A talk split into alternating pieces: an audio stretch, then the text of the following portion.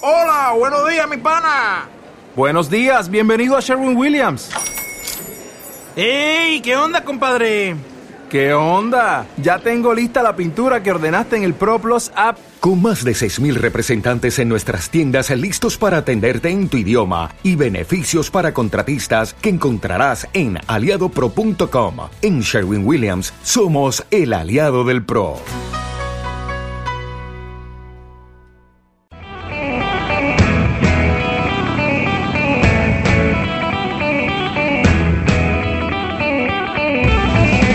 El Ministerio Evangelístico y de la Enseñanza, Vida para todas las naciones, recuperando el diseño original, presenta al maestro Mario Barroso con 15 minutos de vida.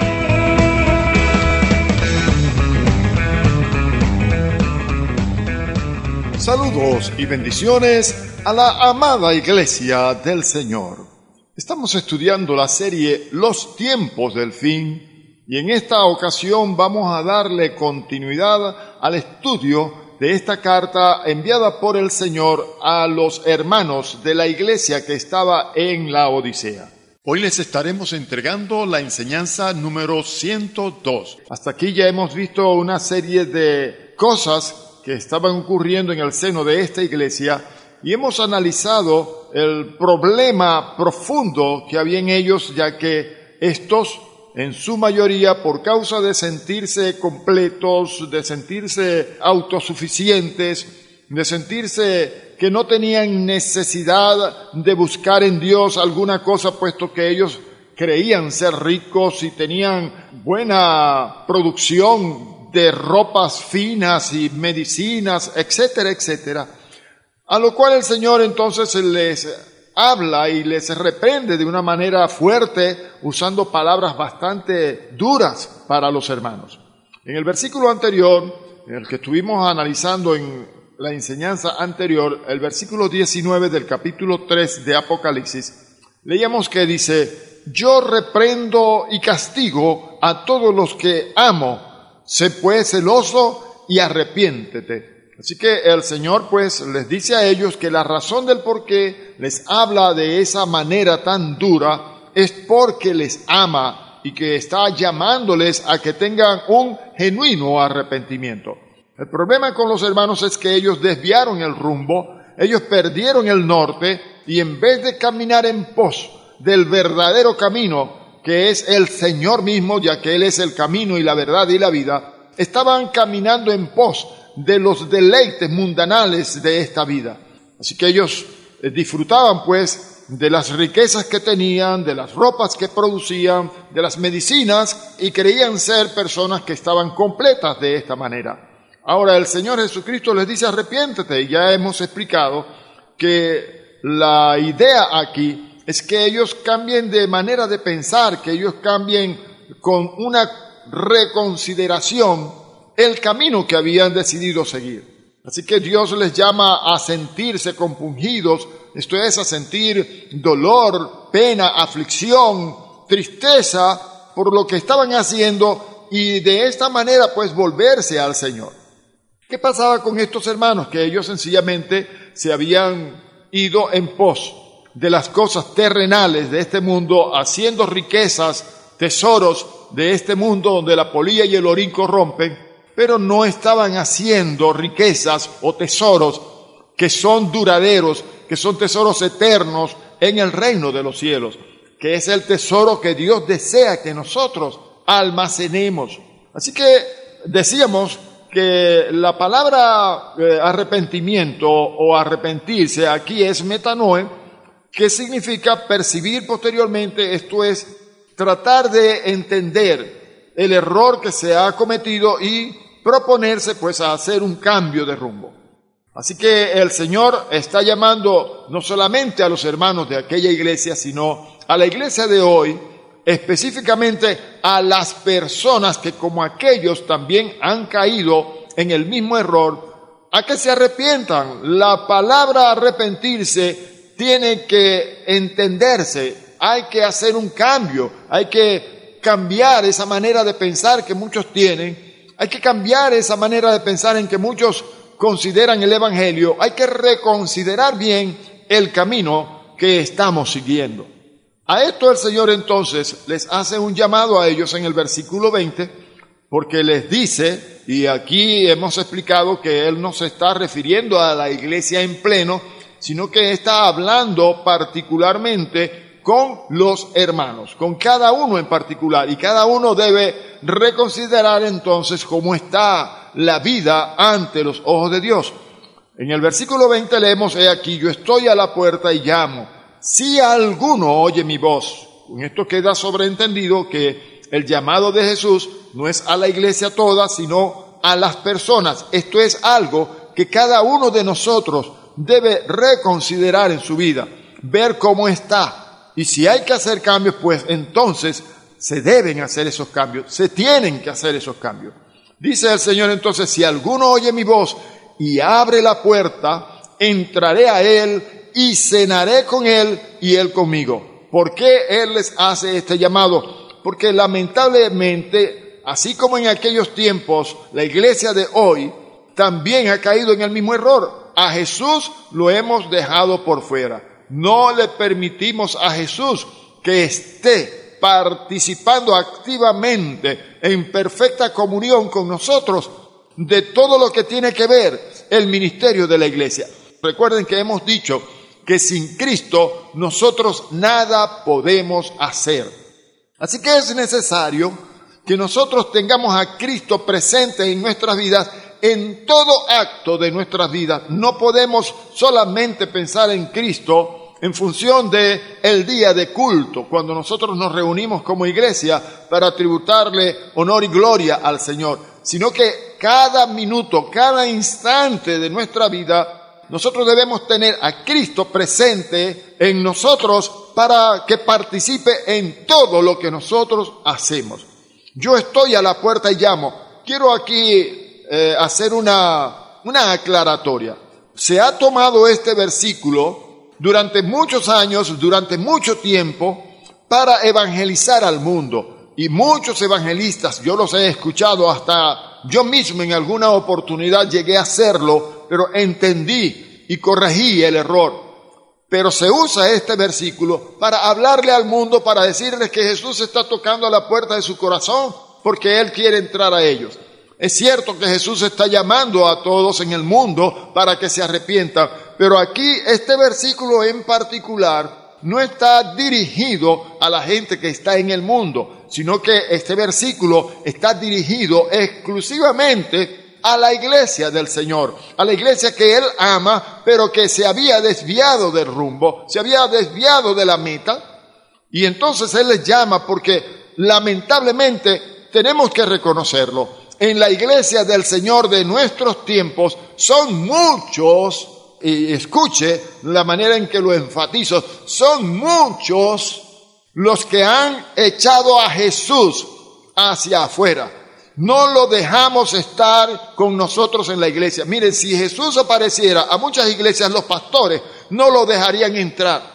Porque han llenado la iglesia de tantos dogmas de hombres, de tanto lesgalismo, de tantas cosas que no tienen que ver con la palabra del Señor. Es como si estuvieran predicando un evangelio diferente al que nosotros hemos recibido. Y recuerden que ya lo hemos dicho, lo hemos mencionado, que cualquiera que predique un evangelio diferente a este que nosotros hemos recibido por parte del Señor a través de sus santos apóstoles y profetas, sea anatema. Hemos explicado que aquí anatema es el objeto sobre el cual se arroja la maldición.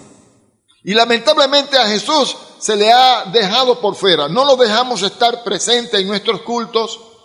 Y no solamente en nuestros cultos, porque hay pastores que no permiten que Jesús lleve a la escuela a preparar a aquellos a quienes está llamando para que les sirvan en el ministerio. Hay muchos pastores que le dicen a las ovejas que ellos pastorean, no señor, usted no va a ningún instituto bíblico, usted no va a ninguna escuela, usted no va a escuchar a nadie para que le enseñe ninguna cosa, usted tiene a su pastor y al único que usted puede escuchar es a su pastor. Y le prohíben a la gente que se prepare cuando el Señor les está llamando para enviarles a un ministerio. Están haciéndole oposición a Cristo, están impidiendo a Cristo que Él haga lo que quiere hacer con su iglesia. Entonces, a Jesús lo han dejado por fuera. Los pastores hacen o toman sus propias decisiones y así como es el pastor, dice un dicho, también es la iglesia. La iglesia siempre tiende a imitar a sus pastores.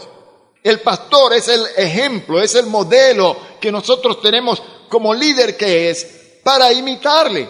Pablo pudo decir, y es lo que también todos nosotros debemos decir, sed pues imitadores de mí, así como yo lo soy de Cristo. Nosotros estamos llamados a imitar a Cristo. Este pastor que prohíbe a los llamados de Dios para ir al ministerio a que se preparen, no es alguien que esté imitando a Cristo, porque Cristo no envió a sus discípulos a ejercer ministerio alguno sin antes prepararle. Y el pastor no es la única persona ni la indicada para preparar a los discípulos del Señor. Él constituyó cinco ministerios, apóstoles, profetas, evangelistas, pastores y maestros, con el fin de capacitar a los santos. Así que, amado pastor, si tú eres uno de los que está haciendo esto que acabamos de mencionar, debes corregir el mal camino, el error que estás cometiendo, debes corregirlo, arrepentirte y permitirle a Jesús que tenga las riendas, que lleve las riendas de su iglesia. La iglesia no te pertenece, la iglesia pertenece a Jesús. Tú no derramaste tu sangre en una cruz en el Calvario, la derramó Cristo. Y Él derramó esa sangre preciosa, no contaminada, para comprarnos a ti y a mí. Así que nosotros todos debemos ponernos en las manos del Señor y preguntarle, Señor, ¿qué quieres que yo haga? Así que Jesús está llamando a cada uno en particular. Si alguno oye mi voz y abre la puerta, entraré a él. Así que el Señor Jesucristo está demandándonos, está pidiéndonos que le permitamos pues tener comunión íntima con nosotros. Él quiere estar en nosotros, que nos convirtamos en uno solo con Él. Muy bien, teniendo esto y quise hacer una breve acotación a lo ya dicho en la enseñanza anterior, vamos a leer el versículo 21, porque luego de esta reprensión y luego de esta exhortación y llamado al arrepentimiento, el Señor entonces está ofreciendo una recompensa que supera con creces todas aquellas cosas que Él ofreció a las demás iglesias. Esta iglesia que es la que ha sido reprendida más duramente, a la que el Señor dijo, yo te vomitaré de mi boca, yo te desecharé por completo, por cuanto no eres ni frío ni caliente, sino tibio. O sea, gente que se consideraban autosuficientes y que no necesitaban a Cristo y le habían puesto a un lado. Él les está ahora a estos ofreciendo algo que no le había ofrecido a ninguna otra iglesia Vamos a hablar entonces acerca de lo que en este versículo 21 vamos a leer. Dice, al que venciere, le daré que se siente conmigo en mi trono. Oye, no es cualquier ofrecimiento el que el Señor está haciendo aquí. Él está llamando a todos al arrepentimiento.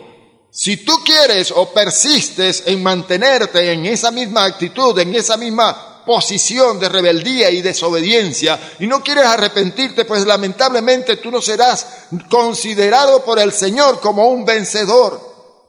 Pero si logras entender el llamado del Señor y tomas la decisión correcta y entonces te arrepientes y cambias de pensamiento y le das un giro a tu caminar y vas entonces en pos del Señor, permitiéndole a Él que sea el que guíe tu vida, el que guíe tus pasos, él te ofrece que te sentarás con Él en su trono. No es cualquier trono, es el trono de la más alta majestad en las alturas. Es el trono de aquel que es rey de reyes y señor de señores.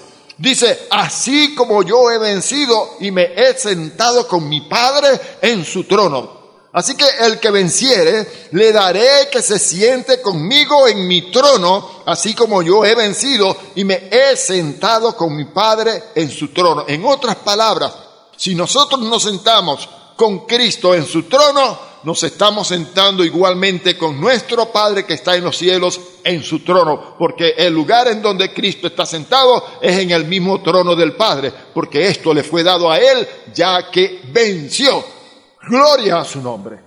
Así que este ofrecimiento es un alto privilegio a estos cristianos que eran indignos, tanto así que el Señor sentía una repulsión por ellos en la manera en que estaban. Indignos porque Él les dice que sentía por ellos ganas de vomitar. Tenemos una promesa entonces mayor que todas las promesas que Jesús haya hecho antes, porque aquí lo que nos está ofreciendo no es nada más y nada menos que sentarnos en el mismo trono con Él. Un trono que está disponible para todos los vencedores. Así que Tal como los creyentes invitan a Cristo a morar con ellos en esta vida transitoria, y eso fue lo que ocurrió cuando nosotros escuchamos el mensaje de la palabra del Evangelio y habiendo creído le dijimos, Señor, yo abro la puerta de mi corazón para que entres a Él, para que te sientes como mi Rey Señor en mi corazón. Así el Señor ahora está invitando a cualquiera que persevere hasta el fin, a cualquiera que haya dado este paso, a compartir en las edades futuras el trono que el Padre le ha dado a él. Gloria a su nombre. Así que tú lo invitaste un día a sentarse en el trono de tu corazón. Si tú lo invitaste es para que Él reine en tu vida, no para luego sacarle del trono y sentarte tú y ser tú quien gobierne tu vida. No, eh, la idea es que Cristo debe estar sentado en ese trono de tu corazón para guiar los destinos de tu vida. Cristo es el que debe gobernar tu vida.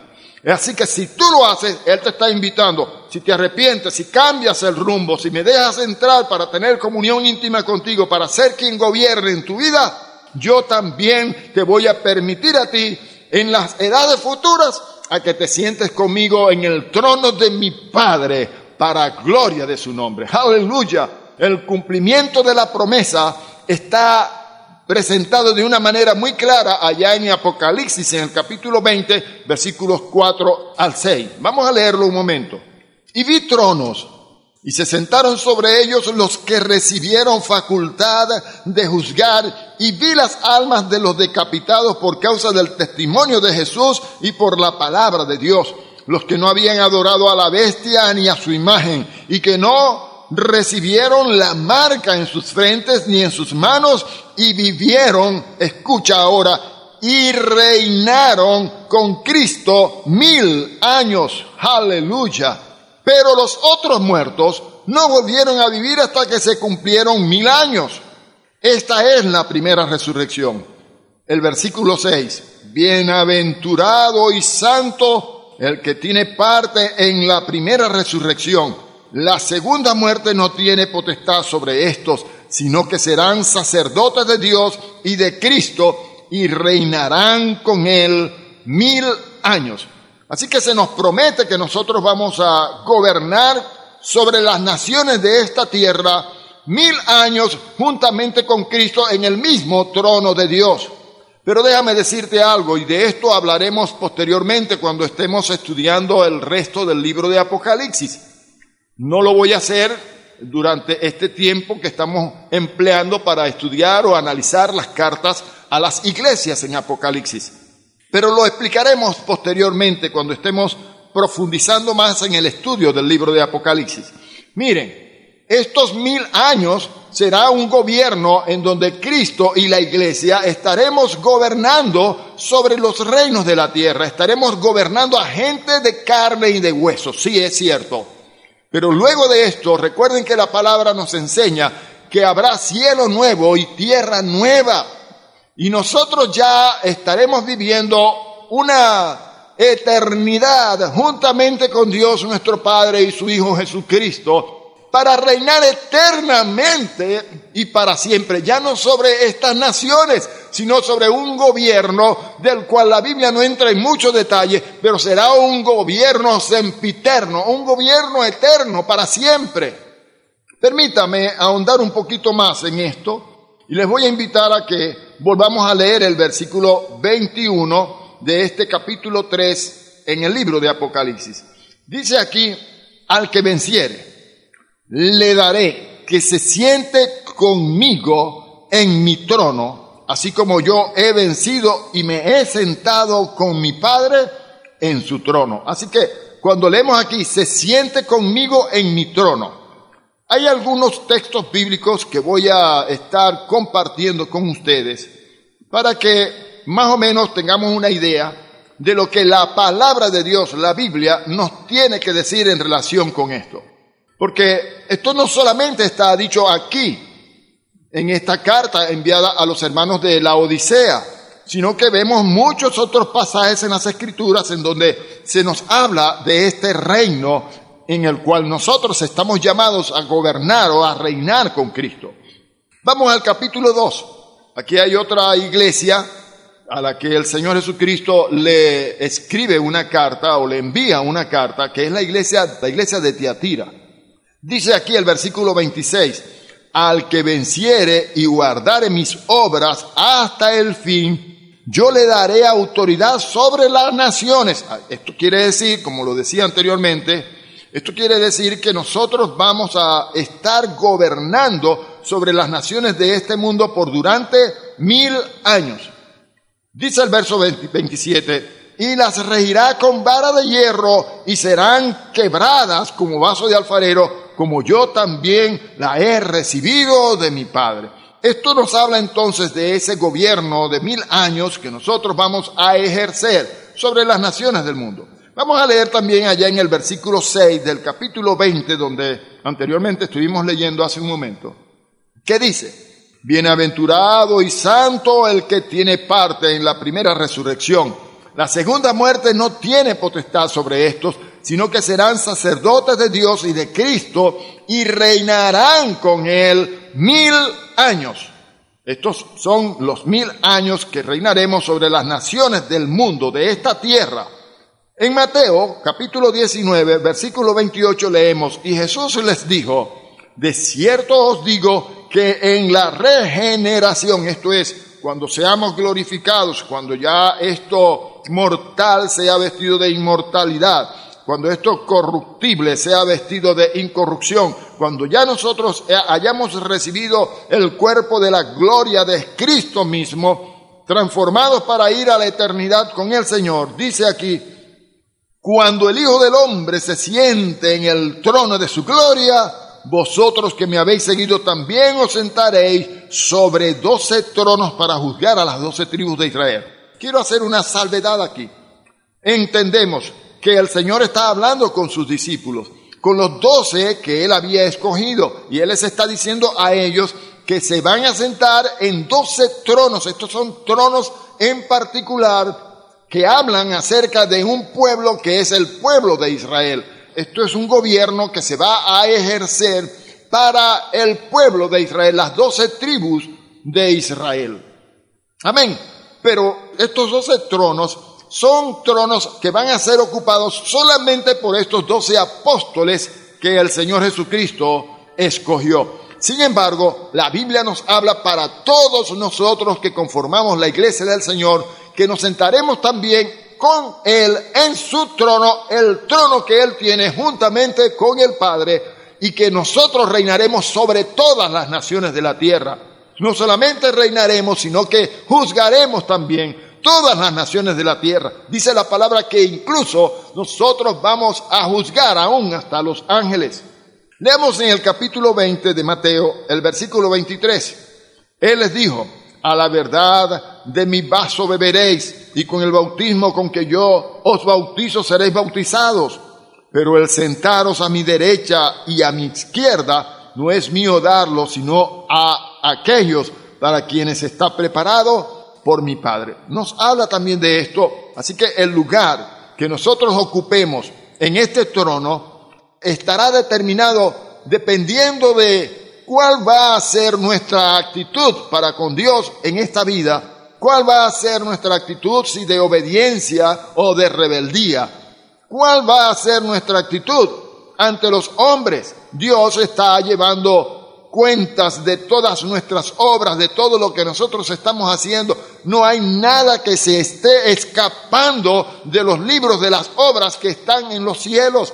Y habrá un bimá que nosotros conocemos, de lo cual se nos habla allá en la primera carta a los Corintios. El bimá de Cristo es un tribunal que se va a establecer donde todos nosotros vamos a ser juzgados para ver qué se merecen nuestras obras si merecemos pues un lugar privilegiado o si por el contrario seremos llevados a un lugar de menos prestigio. El Señor es el que determinará esto. Leemos en Juan capítulo 17 versículos 22 y 24 que dicen, la gloria que me diste yo les he dado para que sean uno, así como nosotros somos uno. Padre, aquellos que me has dado, dice el versículo 24, Quiero que donde yo estoy, también ellos estén conmigo, para que vean mi gloria que me has dado, porque me has amado desde antes de la fundación del mundo.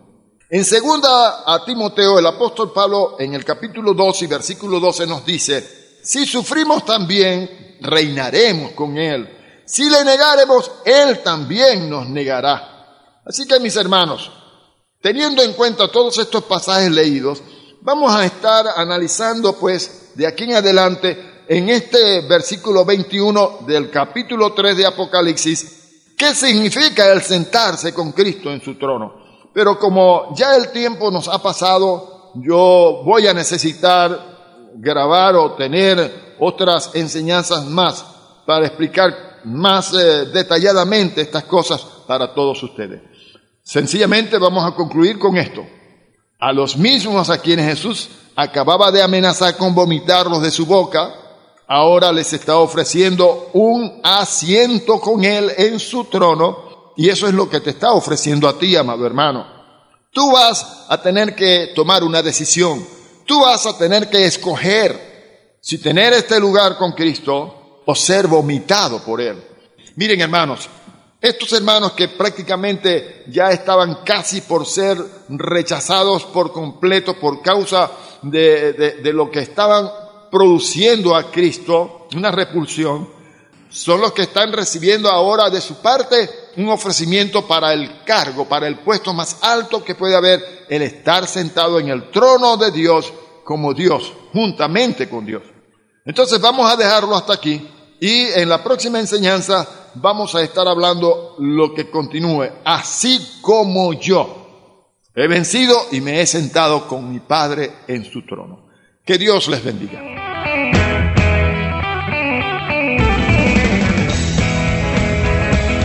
Te invitamos a seguir con la próxima enseñanza de esta serie titulada Los tiempos del fin.